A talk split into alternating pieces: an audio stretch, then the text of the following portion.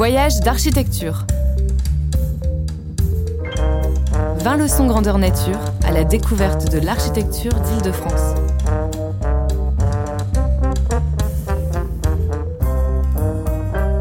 Une émission des CAE d'Île-de-France, d'après les leçons itinérantes organisées lors des Journées nationales de l'architecture 2017. Avec le soutien de la Direction régionale des affaires culturelles d'Île-de-France.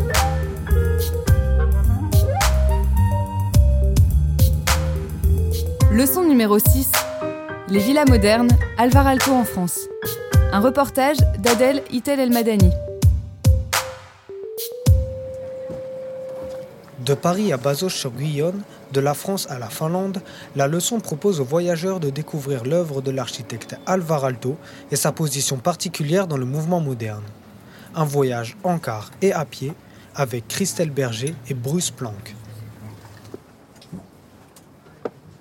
Sais pas si vous m'entendez correctement. C'est moi.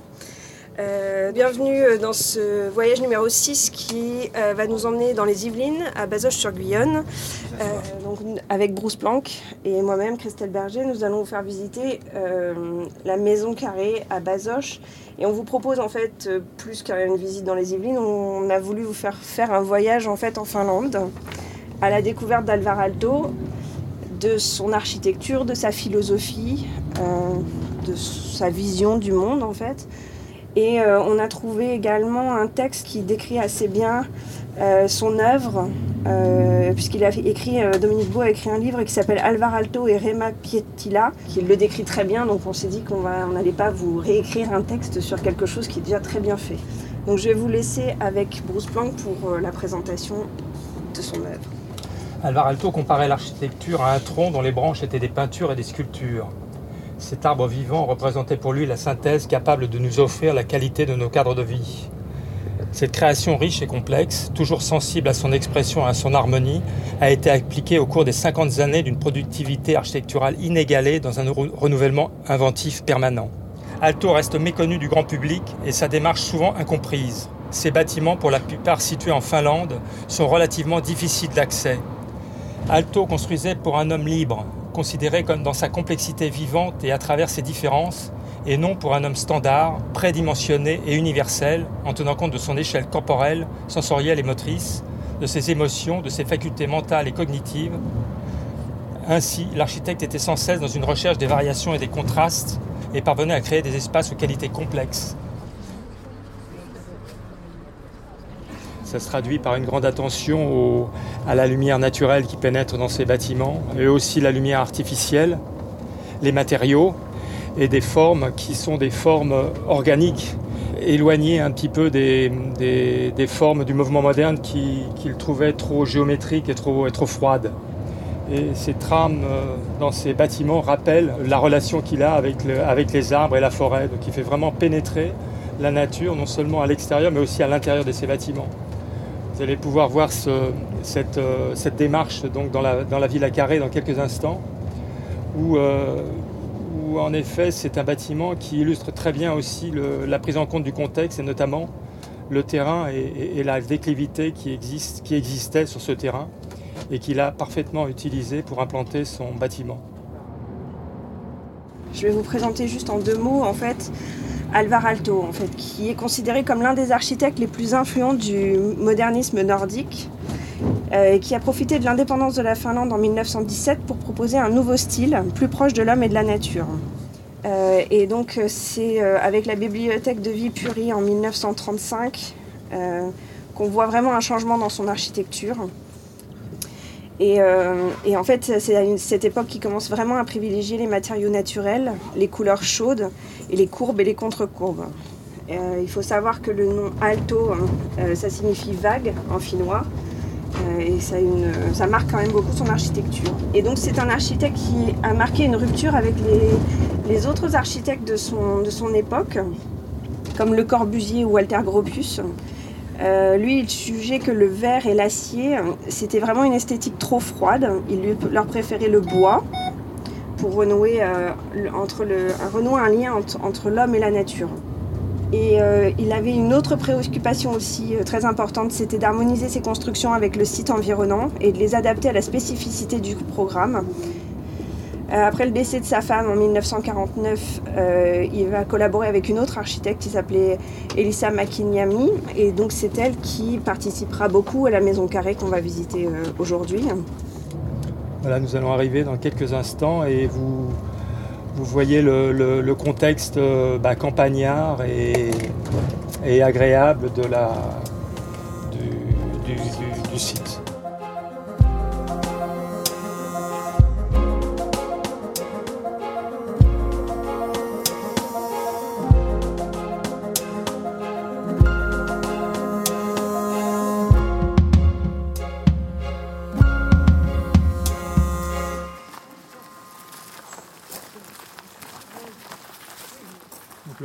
Qui a été euh, dessiné par Alto et qui préfigure euh, ce que vous allez voir euh, de, la maison, notamment au niveau des matériaux. Il utilise la brique Cholet, donc là, blanche, et puis des traverses métalliques qui, à droite qui filtrent le paysage, mais qui aussi dans, ces bâtiments filtrent la lumière.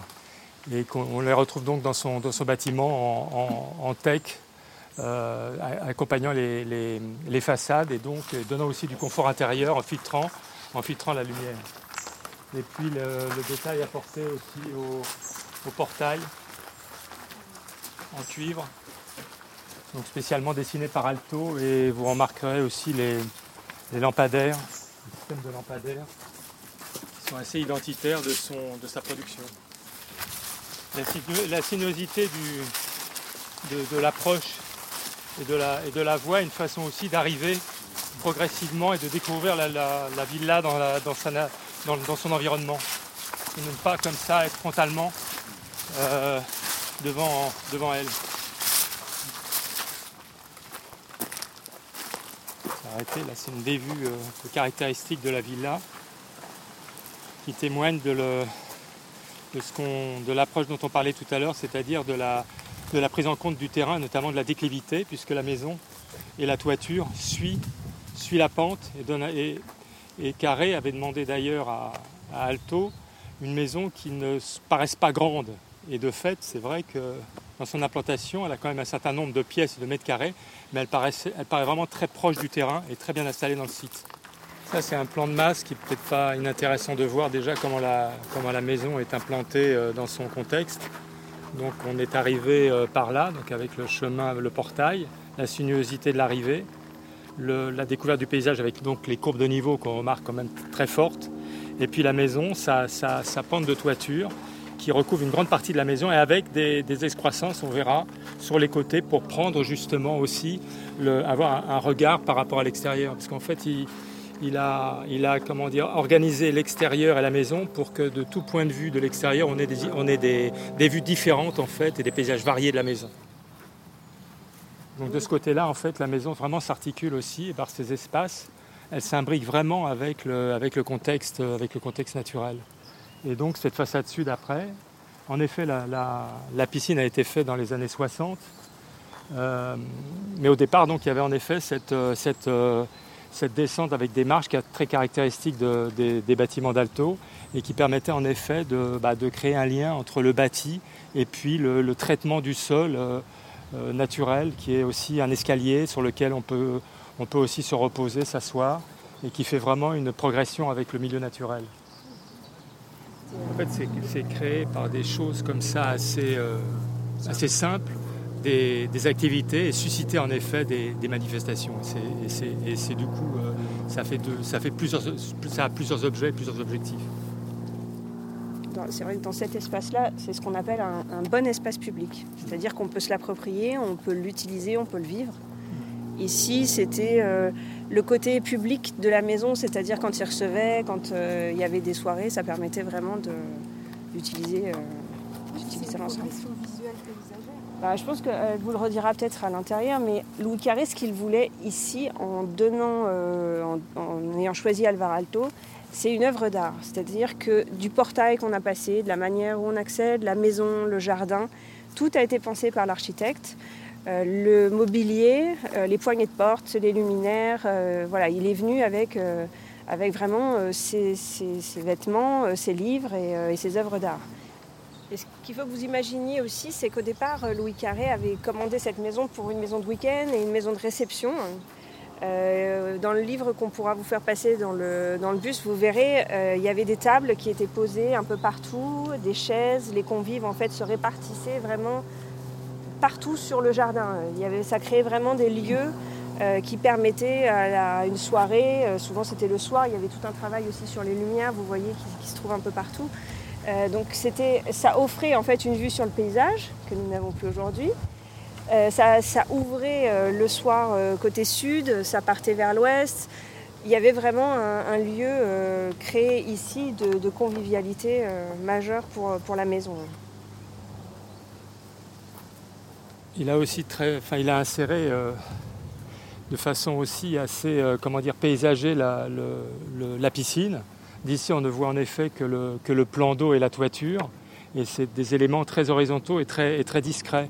Et vous verrez qu'en visitant les, vestiaires, on retrouve les éléments, les matériaux et le même soin apporté au détail que dans la, que dans la villa. Et on aperçoit les piliers dont on parlait tout à l'heure, là, avec les ailettes, qui ressemblent un peu à des, à des étamines. Hein. C'est, cette allusion aux motifs floraux. Ce qui est caractéristique ici, c'est l'emploi de l'emploi de la brique, qui est traitée avec de la chaux, donc qui est blanche, avec un, avec un soubassement en pierre de, en pierre de Chartres, euh, donc euh, matériau euh, qu'il a récupéré local. Et puis, vous la verrez de l'autre côté, donc la, toiture qui est traitée en ardoise bleue et avec des parties en zinc. Les parties de, les parties de gouttière qui, qui, comme ça, encadrent le bâtiment sont en, sont en cuivre. La brique, c'est un matériau qui a beaucoup utilisé Alto, parce que c'est un matériau traditionnel aussi en Finlande.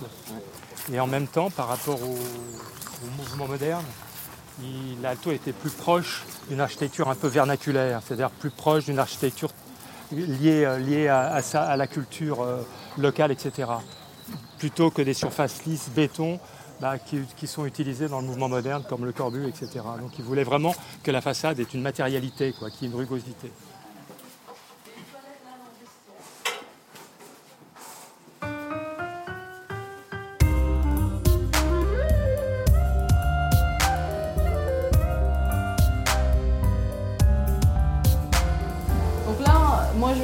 Visite guidée. Hein. Moi, je m'appelle Marichka, je travaille ici depuis une dizaine d'années. Et euh, je vais vous expliquer un peu la maison. Alors, ici, vous êtes dans l'entrée de la maison. Hein. L'entrée que Louis Carré voulait comme une des pièces principales, avec le salon qui se trouve en contrebas, exposé à l'ouest.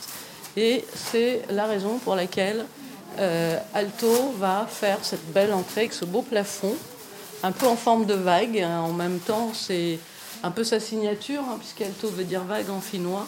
Il faut savoir que l'entrée était un peu l'annexe de sa galerie parisienne.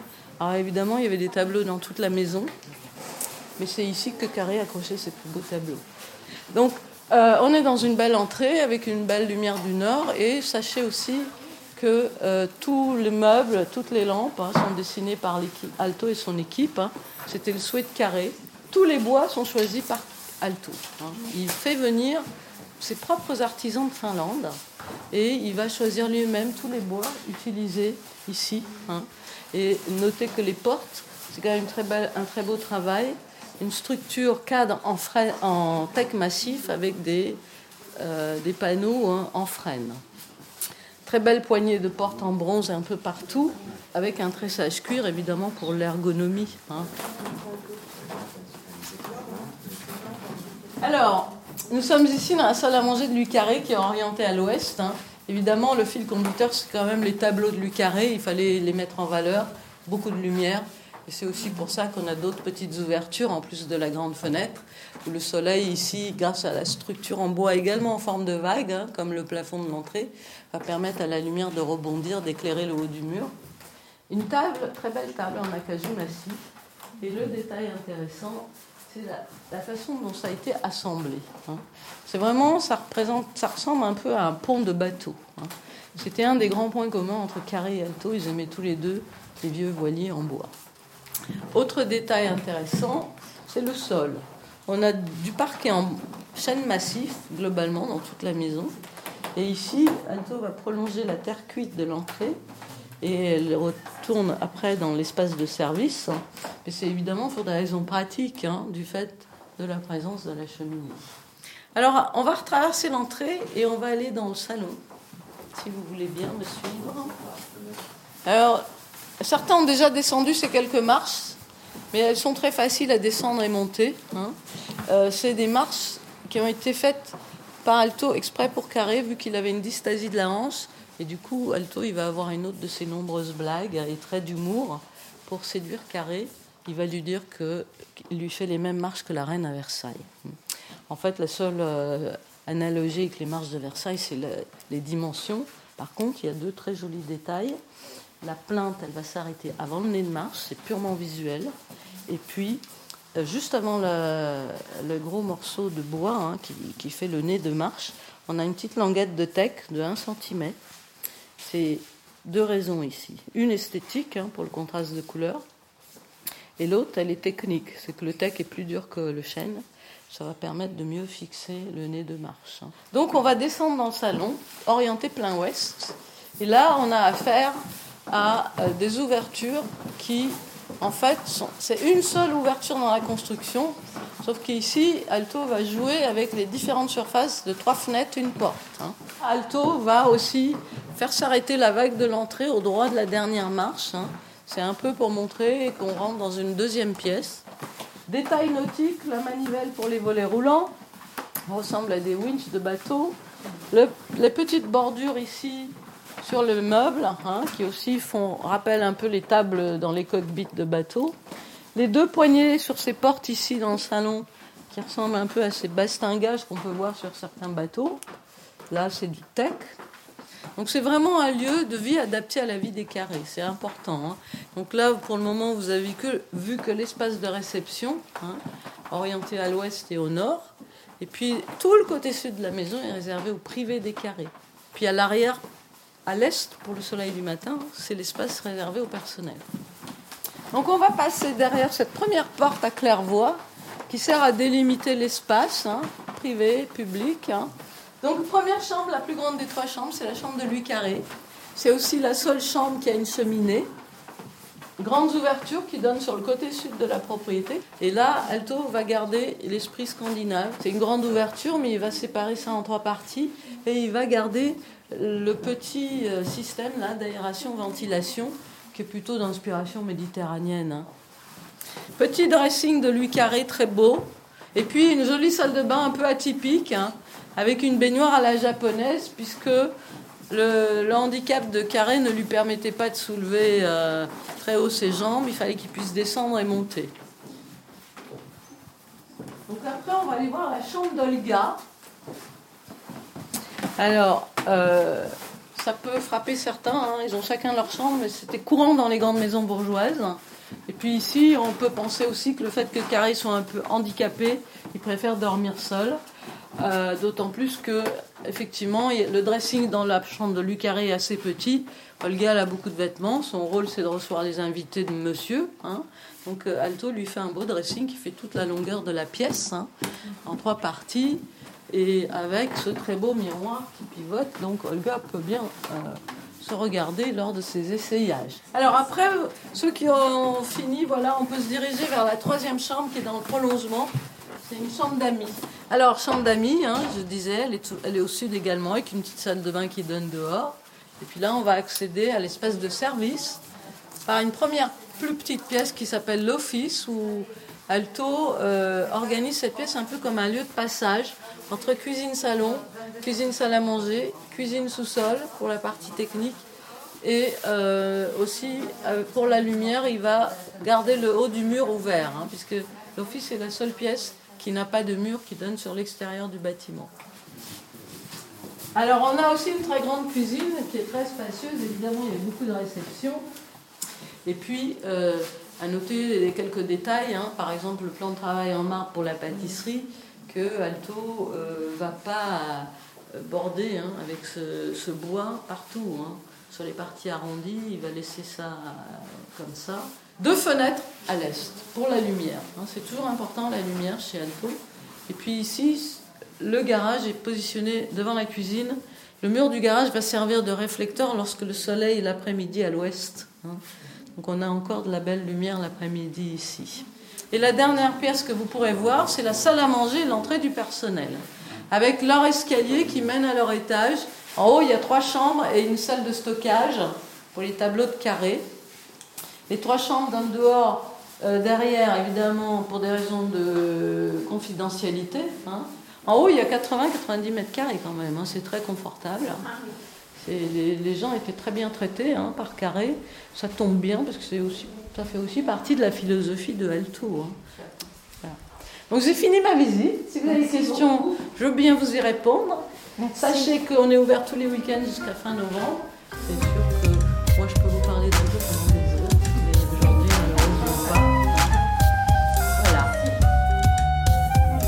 Voyage d'architecture. Une émission des conseils d'architecture, d'urbanisme et de l'environnement d'Île-de-France. Enregistrée le 15 octobre 2017 à l'occasion des Journées nationales de l'architecture. Avec le soutien de la Direction régionale des affaires culturelles d'Île-de-France.